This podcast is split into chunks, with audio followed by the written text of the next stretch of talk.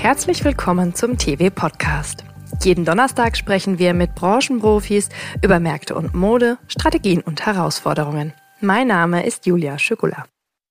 Am Anfang war es immer Ollis und mein äh, Credo, dass wir gesagt haben, die spürbare emotionale Bindung zu den Kunden, dass die auch merken, hier arbeiten wirkliche Menschen, also wirklich dann auch äh, der Faktor persönlicher sein als die Großen ist heute äh, wichtiger geworden denn je, weil wenn du heute natürlich bei einem der ganz, ganz großen äh, Flaggschiffe oder so dann kaufst, dann hast du natürlich vielleicht gutes äh, Experience oder eine gute Möglichkeit, aber in der Regel, das ist so dieser Faktor, du hast es wirklich mit, mit äh, Menschen zu tun und auch so wie dann die Kunden gesehen wird, ist da halt teilweise, läuft das einfach ein bisschen anders, geht ja auch ab einer gewissen Größe vielleicht auch gar nicht mehr anders. Es ist nach wie vor heute halt immer noch so, dass halt jeder ähm, Kunde bei uns geduzt wird, äh, jeder, der bei uns ein Paket packt, äh, unterzeichnet die Karte mit seinem persönlichen Namen. Äh, es kommen teilweise persönliche Grußbotschaften, wenn es sich um Stammkunden handelt und so weiter. Und äh, dieser, dieser Fakt Faktor ist nach wie vor bis heute immer noch ein Faktor, der uns auf jeden Fall ähm, abgrenzt. Das sagt Mischa Grever, Sneakerhead der ersten Stunde und Gründer des Sneaker-Konzepts 43,5. Er hat mit meiner Kollegin Charlotte Schnitzspann darüber gesprochen, warum gerade beim Sneakerverkauf Authentizität und Persönlichkeit unerlässlich sind, was für ihn gutes Storytelling ausmacht und warum man auf jeden Fall auch mal mit der vermeintlichen Konkurrenz kooperieren sollte. Hallo und herzlich willkommen zum TV Podcast. Mein Name ist Charlotte Schnitzspahn und mir gegenüber sitzt Mischa Grever von 43,5. Hallo Mischa, schön, dass du da bist.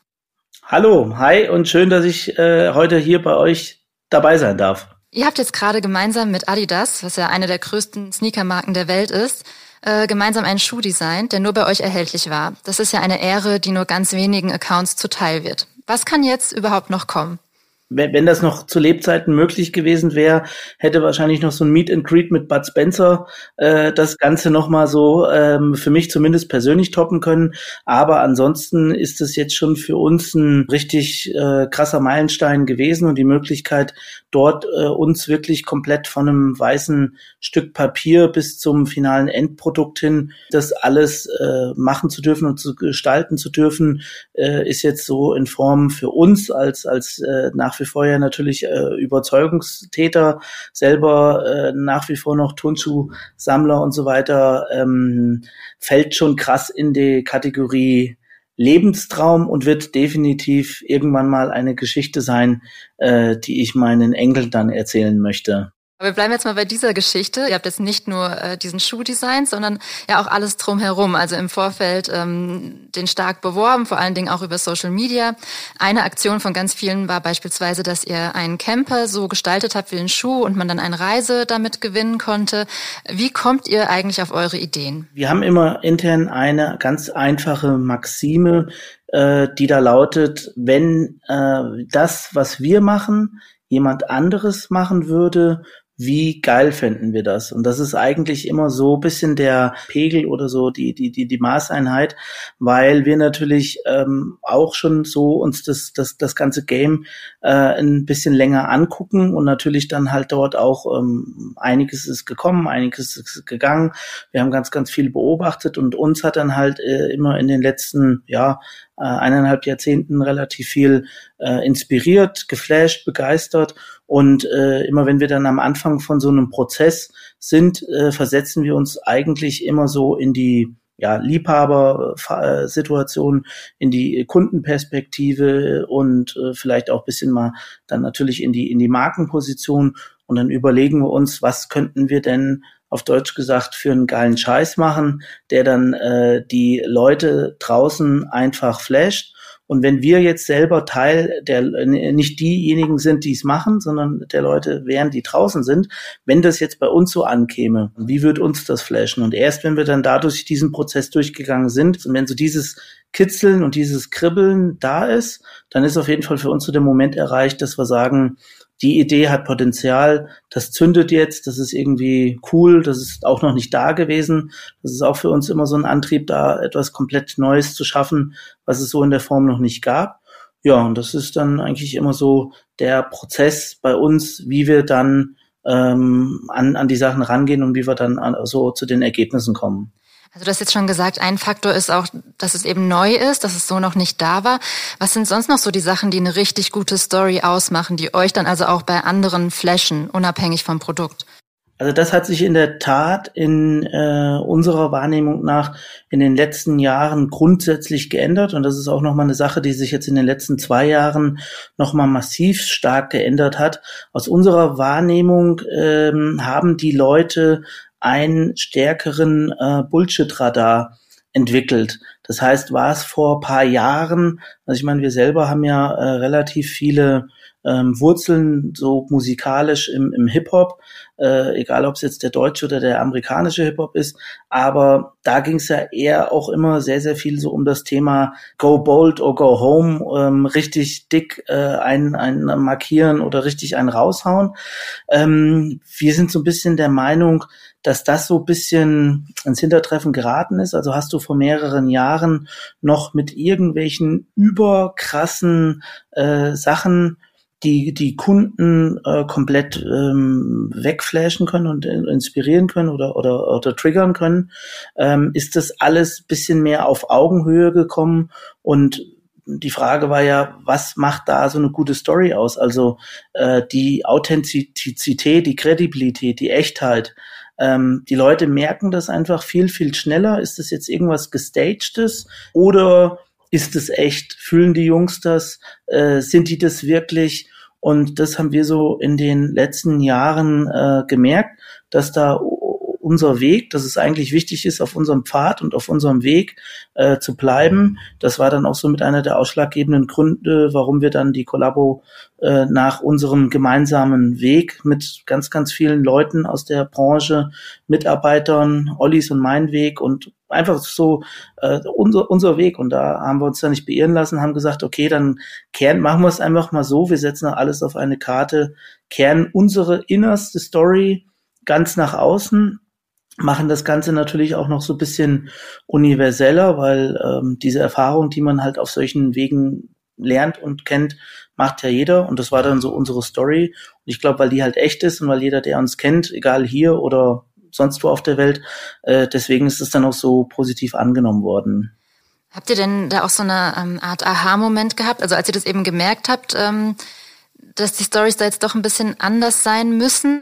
Auf der Phase, das sind natürlich dann so die, die geilen Aha-Momente, ging, geht natürlich auch einiges schief. Also allen Mitarbeitern, die hier bei uns anfangen, die müssen in ihrem Onboarding-Prozess zum Beispiel so eine, eine, eine Bullshit-Schatzkarte erstmal durchleben. Die Leute kriegen dann von uns eine Karte ausgehändigt, äh, was alles schiefgelaufen ist.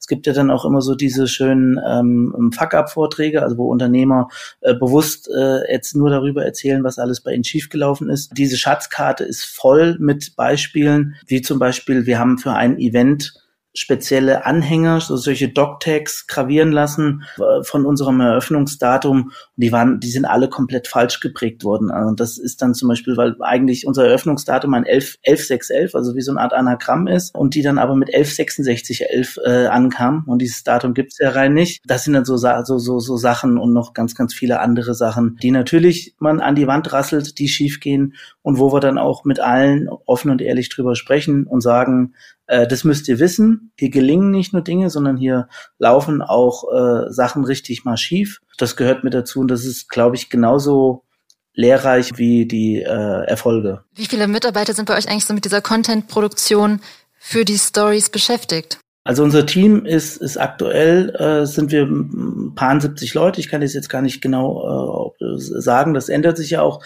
Wir haben aber äh, ungefähr ein Drittel ähm, des Teams, weil wir ja wirklich komplett alle Content-Produktion, Marketing-Produktion, Marketingplanung, äh, Performance-Sachen und so weiter in-house machen, ähm, kann man sagen, dass ein Drittel des Teams ähm, äh, dort in dem Bereich besteht, von Spezialisten für gewisse Themen ähm, äh, bis, bis äh, hin zu, zu, zu wirklich dann halt ähm, auch unseren ja, jeweiligen führ führenden äh, Mitarbeitern in den Kreisen und so weiter.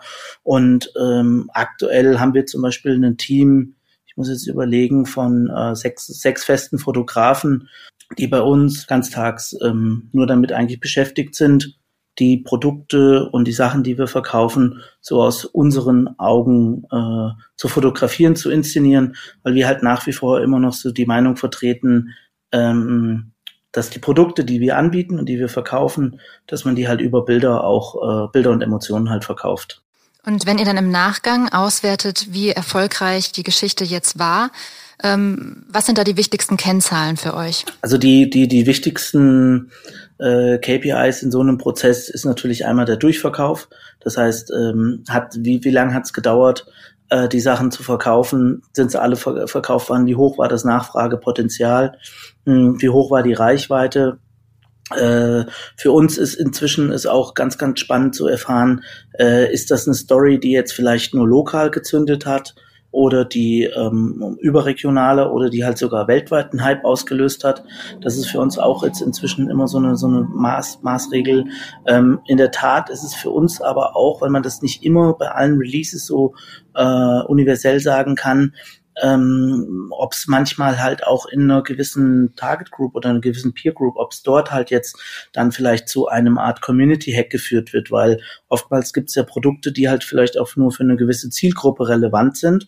Und da ist es dann halt für uns teilweise auch genauso spannend zu gucken, ob wir dann dort äh, zu einer hohen Durchdringung dann äh, sorgen konnten. Ne? Also jetzt in, in unserem Fall zum Beispiel jetzt, um, um nochmal bei dem Beispiel von dem Adidas ZX-Projekt zu blieben, da war es für uns jetzt halt ein riesengroßer Ritterschlag, dass dann zum Beispiel so hochrangige Sneaker-Fachexperten wie zum Beispiel den Sneak äh, Hikmet äh, Schüger von, von, von Sondra dann in seinem Podcast auch gesagt haben, okay, das war jetzt einer der Releases, der nicht nur in der äh, Community der ZX-Sammler und der ZX-Liebhaber stattgefunden hat, sondern der halt auch wirklich die Grenzen dessen gesprengt hat und bei viel, viel mehr Menschen auch außerhalb so von einem Adidas ZX-Kosmos dazu geführt hat, ähm, dass die sich für, für den Release und den Schuh und die Story äh, interessiert haben. Und das ist dann für uns eigentlich immer so ein Ziel, was wir im Vorhinein definieren, auf das wir hinarbeiten, uns dann auch Gedanken machen, wie wir das für, also, erreichen können. Und das sind dann für uns so die ähm, Sachen, die man dann auch im Nachhinein auswerten kann. Also zum Beispiel, was hatten wir zum Women's Share bei dem Anteil? Also wir haben ja auch unglaublich viele ähm, Schuhe ähm, an, an Mädels verkauft äh, oder an, an, an, an Zielgruppen, die jetzt sonst halt äh, gar nicht irgendwo letztendlich sich für den Schuh jetzt dann oder für solche Releases ähm, interessieren, also komplett neue Zielgruppen auch ähm, anzusprechen, zu inspirieren und so weiter. Und das ist schon immer somit ein ganz spannender Faktor bei so Prozessen. War es dann jetzt auch die Aktion mit dem eigenen Schuh mit Adidas, die den größten Hype ausgelöst hat?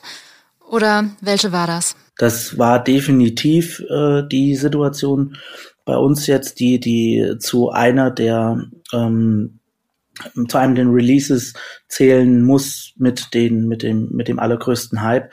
Ähm, für uns war das auch da an der Stelle eine, eine, sehr, sehr große Herausforderung, weil wir ja global exklusiver äh, Release-Partner für den Schuh waren. Das heißt, es ist ja natürlich auch so, wenn jetzt heute ein Release stattfindet, dann hast du natürlich ein, äh, oftmals ein Netzwerk äh, rund um die ganze Welt von, von wirklich sehr, sehr guten Stores, sehr, sehr guten Konzepten. Und wenn die das dann alle mit in ihre Release-Pläne, in ihre Bewerbung aufnehmen, in ihre Newsletter und so weiter und so fort, in ihr ganzes Social-Media-Game, dann ist das dann natürlich auch immer noch mal ein unglaublicher Push. Und da bestand auf jeden Fall eine Chance, aber auch gleichzeitig die Herausforderung, dass wir da der, der, der einzige Selling Point weltweit waren für den Release und ähm, es uns aber trotzdem gelungen ist, durch halt natürlich die, durch, durch, durch die Power und die Energie, die wir dann da auch reingelegt haben, äh, den Release dann auch wirklich äh, äh weltweit stattfinden zu lassen. Und von daher würde ich sagen, war es auf jeden Fall der Einzelrelease mit so der, der, der größten Power und der größten äh, Reichweite, den wir hatten. Es gab damals mal ein ähnliches Projekt mit, mit Adidas zum äh, Oktoberfest und da ist es über die ganzen weltweiten Medien ist er zu so einem viralen Hit gekommen und das war ja auch unsere Kampagne gewesen. Äh, wir hatten das damals gesehen, das Ding, haben gesagt, okay, Made in Germany, Schuh anlässlich des Oktoberfest äh, wenn man Deutschland auf der Welt mit etwas in Verbindung bricht, dann ist es auf jeden Fall Sauerkraut, Brezeln und äh, Oktoberfest. Und da haben wir auch alles auf eine Karte gesetzt und das hat damals auch zu so einem weltweiten viralen Hit geführt. Ja, also du hast ja jetzt schon angesprochen, dass ihr da auch weltweit unterwegs seid. Das ist ja schon, ähm, ihr habt zwar mittlerweile natürlich auch noch weitere Stores, auch einen in Frankfurt. Ähm, Nichtsdestotrotz ist jetzt irgendwie ein Händler aus Fulda, der sich äh, da behaupten muss, neben dem immer größer werdenden D2C-Geschäft der Brands selbst, allen voran Nike und Adidas, oder auch äh, großen Filialisten wie JD Sports, Snipes, wo ja auch richtige Mengen drüber gehen. Was tut ihr, um euch da abzuheben, abgesehen von einem guten Storytelling? Am Anfang war es immer Ollis und mein äh, Credo, äh, dass wir gesagt haben, äh, unsere Flexibilität beziehungsweise die, die, die, die, die spürbare emotionale Bindung zu den Kunden, dass die auch merken, hier arbeiten wirkliche Menschen, also wirklich dann auch äh, der Faktor persönlicher sein als die Großen ist heute äh, wichtiger geworden denn je, weil wenn du heute natürlich bei einem der ganz, ganz großen äh, Flaggschiffe oder so dann kaufst, dann hast du natürlich vielleicht gutes äh, Experience oder eine gute Möglichkeit, aber in der Regel, das ist so dieser Faktor, du hast es wirklich mit, mit äh, Menschen zu tun und auch so wie dann die Kunden gesehen wird, ist da halt teilweise, läuft das einfach ein bisschen anders, geht ja auch ab einer gewissen Größe vielleicht auch gar nicht mehr anders. Bei uns, was ist, was weil wir da verschiedene Beispiele hatten, als wir gestartet haben, die uns da sehr gefallen hat, ist es nach wie vor heute halt immer noch so, dass halt jeder ähm, Kunde bei uns geduzt wird, äh, jeder, der bei uns ein Paket packt, äh, unterzeichnet die Karte mit seinem persönlichen Namen, äh, es kommen teilweise persönliche Grußbotschaften, wenn es äh, sich um Stammkunden handelt und so weiter. Und äh, dieser, dieser Faktor ist nach wie vor bis heute, egal ob das jetzt äh, 43,5 oder die neueren Sachen von uns sind, immer noch ein Faktor, der uns auf jeden Fall ähm, abgrenzt. Und dann natürlich auch noch so die, ähm, die, die, die gewisse Größe.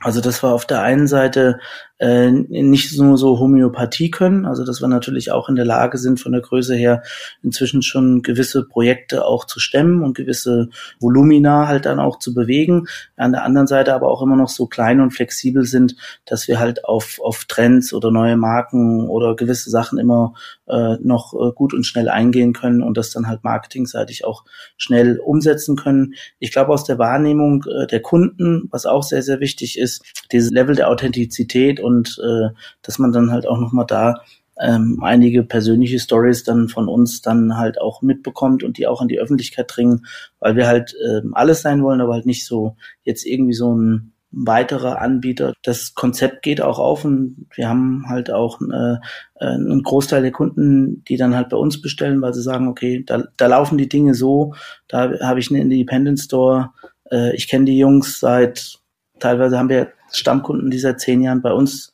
bestellen und so weiter. Und äh, das ist so das, worum es uns da geht an der Stelle. Neue Trends, neue Marken. Ist es jetzt für euch auch unerlässlich, neue Marken zu suchen, weil ähm, die D2C-Daumenschrauben immer stärker anziehen?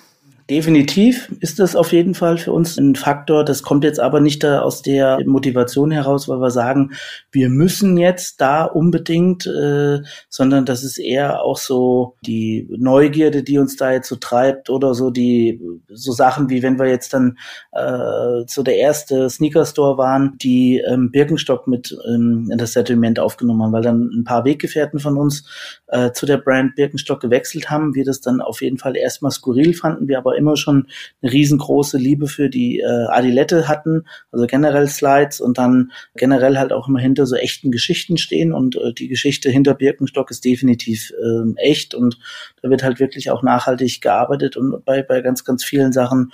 Und dann waren wir halt der erste Store, ähm, der jetzt, also der erste Sneaker Store, der so ein Made in Germany Label wie Birkenstock bei sich eingeführt hat, dass das jetzt dank Homeoffice und so weiter zu so einem riesengroßen Thema wird und dass die dann natürlich da so gewisse gewisse Themen umstellen. Konnten wir zu dem damaligen Zeitpunkt noch nicht wissen, hat äh, aber auf jeden Fall ähm, super, super geklappt, funktioniert super. So ist da für uns eigentlich immer so die ständige Suche, beziehungsweise so die, diese ständige Neugierde, was passiert im Markt, was gibt's jetzt vielleicht gerade für abgefahrene Marken, Brands, Konzepte und ähm, wo ist jetzt auch irgendwie der, der, der Konsument äh, gerade unterwegs. Und das macht es einfach ähm, extrem spannend und ist auch immer zu dem Portfolio, was du halt bei den anderen Brands hast, auch unserer Sicht immer nach mh, eine sehr, sehr gute Erweiterung, sehr, sehr gute Ergänzung. Ja, das ist ja jetzt ein Beispiel, wie ihr euer Sortiment diversifiziert. Ihr habt ja auch euer Geschäftsmodell schon diversifiziert. Also ihr habt ja beispielsweise neben den Sneaker Stores 43,5 auch das Konzept Meine Jungs, das Outdoor-Produkte bietet. oder für den Outdoor Lifestyle und ähm, den Fulfillment Service Rockseller. Ähm, also was ist so euer Geschäftsmodell für die Zukunft? Das Geschäftsmodell unserer Zukunft hat sich auf jeden Fall jetzt deutlich erweitert und was man definitiv sagen kann, ist, dass für den Bereich E-Commerce ähm, die ganzen die ganze Entwicklung, die wir in den letzten zwei Jahren haben, ein riesen riesengroßer Push war.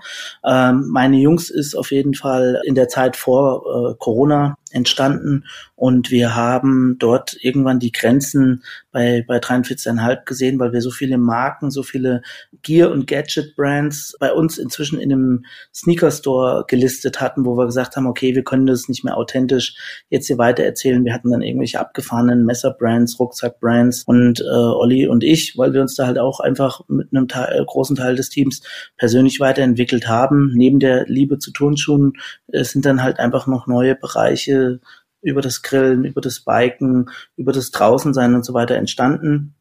Und das ist dann halt so ein bisschen in, in meine Jungs bei uns gemündet. Ist auch eher so gestartet für uns als Art Spielplatz als neue Möglichkeit, dieser neu entstandenen Liebe da auch so einen gewissen Platz zu widmen, weil wir auch wussten, okay, wenn wir da so reingehen, wird es auch hoffentlich genug Leute da draußen geben, die das ähnlich sehen, ähnlich fühlen wie wir. Speziell meine Jungs hat einen riesengroßen Push durch äh, die letzten beiden Jahre bekommen, weil natürlich so dieser ganze Draußensein-Faktor, wir haben auch noch eine komplett eigene Hausbar oder Spirituosen ähm, Kategorie mit dem Shop aufgetan. Wir sind so der erste Männer Lifestyle Store oder wir nennen es ja auch immer so ein bisschen liebevoll das Manufaktum für Männer. Ähm, am Ende des Tages die beste Zeit mit deinen Jungs und alle Produkte, die du dafür brauchen kannst. Und die gute Zeit, dann die beste Zeit mit deinen Jungs, die kann auf dem Bike sein, die kann am Grill sein, die kann beim gemeinsamen Lego sortieren, Lego bauen sein oder äh, bei ganz, ganz vielen anderen Sachen.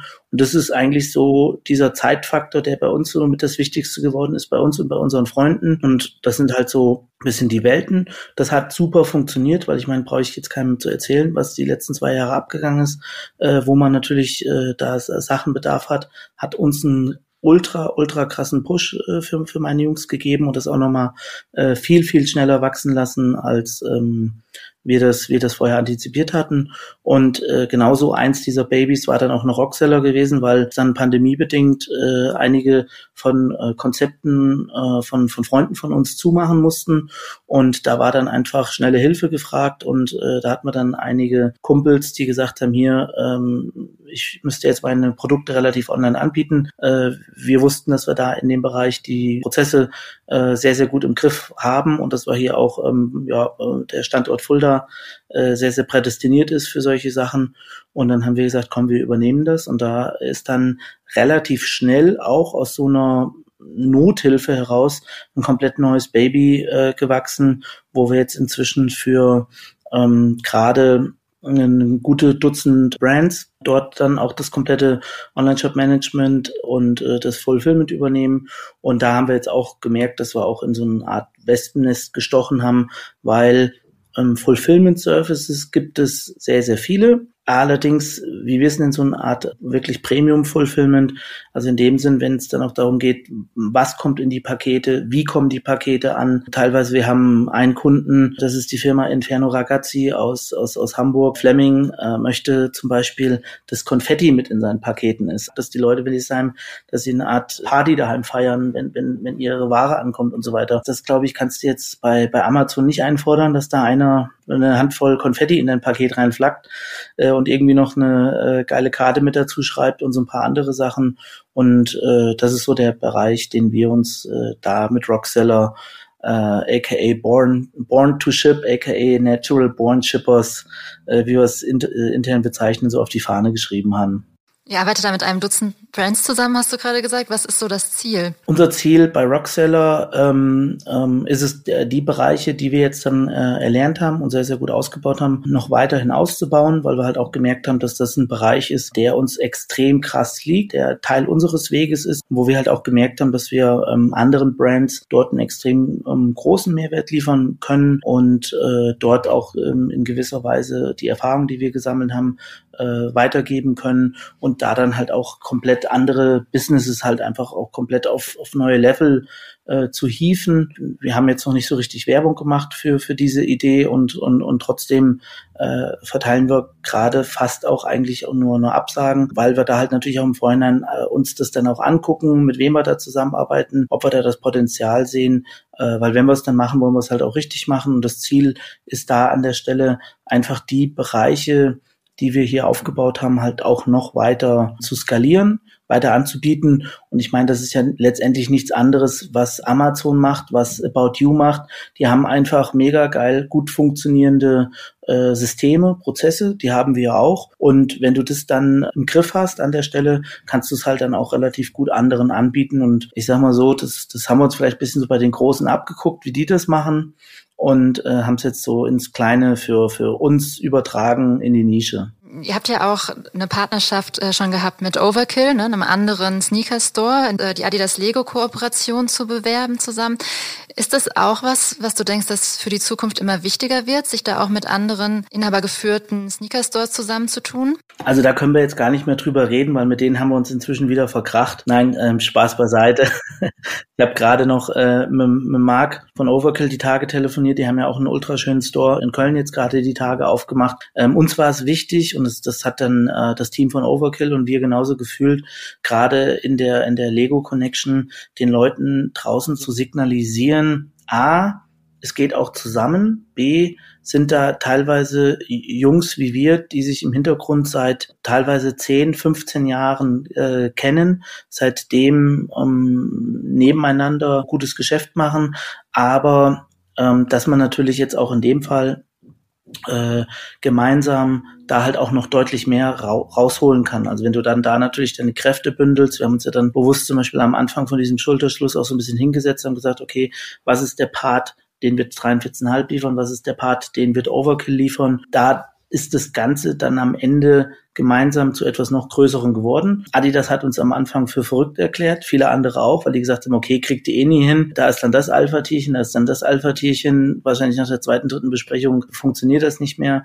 aber bei so einem Thema wie Lego, da werden dann halt so Männerherzen von so einem Mark und mir dann äh, schwach und dann schmelzt uns das so zusammen, dass das dann doch funktioniert und hat ja dann auch da wiederum für so eine weltweite Relevanz gesorgt. Das war uns dann halt auch wieder wichtig, dass wir da halt wirklich so die Lego-Community auf der ganzen Welt äh, inspirieren es gab ja auch noch eigene Sachen, äh, die, die jetzt da von Lego und Adidas kamen, die auch äh, sehr, sehr gut waren. Ähm, wenn man es jetzt mal rein von der Reichweite her betrachtet, zumindest so in der Lego-Community, war definitiv dann unsere Kampagne, das, was wir gemacht haben, äh, das Ding mit der, mit der größten Relevanz. Und das ist uns dann halt einfach immer wichtig.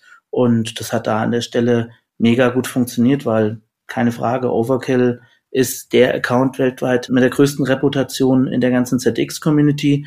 Wir waren durch andere Sachen äh, vorher auch schon in der Lego-Community relativ gut bekannt und deswegen hat es da einfach an der Stelle so gut gepasst und war dann auch für uns beide eine mega geile Win-Win-Situation. Und was kommt dann als nächstes von euch beiden? Da gibt es schon auf jeden Fall vage äh, Absprachen, über die ich jetzt aber noch nicht reden kann oder reden darf. Aber wir sind definitiv alle, alle beteiligten Seiten sind definitiv äh, dort aus dem Gespräch rausgegangen, dass wir gesagt haben, das war so cool, das hat so geil geklappt, das hat so gut harmoniert, dass das definitiv nicht das letzte Mal gewesen wird.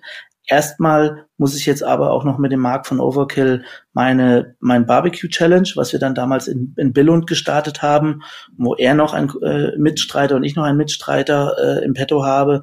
Und erst nachdem wir dieses Barbecue Challenge zwischen uns beiden hinter uns gebracht haben, wird es nämlich dann in die ganz konkreten weiteren Planungen für die äh, nächsten Aktionen dann gehen. Dann drücke ich dafür auf jeden Fall schon mal die Daumen. Jetzt sagen wir mal, also die Aktion steht, ähm, Story sitzt, alles ist soweit gut aber der Schuh kommt nicht.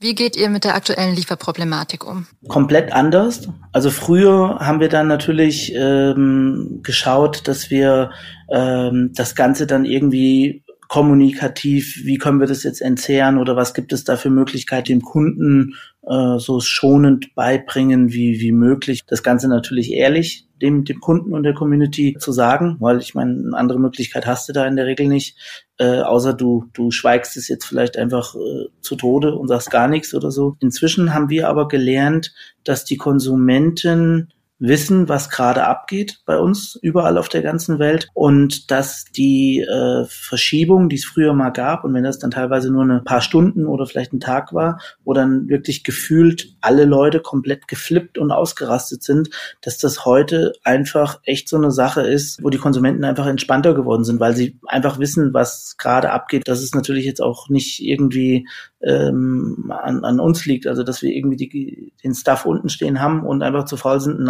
auszupacken und deswegen sich das dann verschiebt, sondern dass es da halt einfach gerade ganz andere Effekte gibt, die nicht nur irgendwie die Turnschuhbranche betreffen, die dann dafür sorgen, dass es dazu ständigen Verzögerungen, Verspätungen, Unterlieferungen und sonst was kommt. Also da sind an der, in der Tat unsere Kunden auf jeden Fall äh, viel, viel, viel, viel entspannter geworden. Ja, das klingt ja auf jeden Fall schon mal ganz gut. Aber was denkst du, was in dieser Hinsicht noch auf uns zukommen wird? Nike hat ja beispielsweise auch die Prognose gesenkt wegen der Lieferproblematik. Ich glaube, an der Stelle ist es jetzt äh, auf jeden Fall eine sehr, sehr ernstzunehmende Situation. Man muss sich da auch auf jeden Fall drauf einstellen. Man muss eigentlich sich auf ein tagesaktuelles System wiederum besinnen, dass du täglich trackst und guckst, wo ist das jetzt, wo, wo kommt das und das eigentlich so diese ähm, vielleicht so in gewisse Routine die es vielleicht auch schon mal vor paar Jahren gab, wo du gesagt hast, okay, das und dann ist, dann ist der Release, dann hast du dann Anlieferungsfenster, dass du dann da vielleicht auch mit den Brands sogar sprechen kannst, okay, können wir da die logistischen Prozesse und so und so gestalten, dass wir vielleicht noch ein paar Tage mehr haben, dass wir Ware gut vorbereiten können und noch eigene Assets anfertigen können vor dem Embargo und so weiter. Das ist jetzt komplett alles über den Haufen geworfen und man kann dann jetzt eigentlich mehr so in den, ja, ich sage jetzt mal, planungstechnisch teilweise schauen, was der Tag so bringt, äh, in den Tag reinleben, die Hoffnung nicht verlieren und am besten mit dem arbeiten, was gerade da ist. Aber auch da merken wir halt auch an der Stelle, dass die Kunden auch Verständnis haben für die Situation. Wenn du dann sagst, ey, tut uns leid, wir haben da jetzt nicht alle, alle, Schuhe gehabt oder alle zum Release, es kommt da jetzt eine Nachlieferung, dann äh, ist das zum, ein Stück weit so. Äh, und natürlich klar, mengentechnisch, dass es da zu Stornierungen kommt und dass es da jetzt zu Unterlieferungen kommt und so weiter, das dürfte jedem inzwischen klar sein. Damit beschäftigen wir uns auch. Wir merken aber auch, dass da ähm, die Brands nicht untätig da sitzen äh, und irgendwie so äh, passiv diesen Prozess gestalten, sondern äh, da gibt's äh, mehrmals die Woche Updates, es gibt Lieferstati-Updates, es gibt äh, da ganz, ganz viel Kraft auch, wo dann, wo du dann merkst bei den Brands, da tut sich was, da ist äh, dahinterher und äh, dass die Situation so gut wie es geht halt ähm, gemanagt wird. Ja, dann vielen Dank auch nochmal für den Einblick. Ich könnte mich noch ewig mit dir weiter unterhalten, aber äh, wir sind jetzt schon am Ende der Zeit. Vielen Dank, dass du dir die Zeit für uns genommen hast. Sehr gerne. Immer wieder. Das war meine Kollegin Charlotte Schnitzspahn im Gespräch mit Mischa Gräber. Und das war der TV-Podcast für diese Woche. Wenn Sie mögen, dann hören Sie auch nächsten Donnerstag wieder rein, überall wo es Podcasts gibt und auf textilwirtschaft.de. Mein Name ist Julia Schugula. Vielen Dank fürs Zuhören und bis nächsten Donnerstag.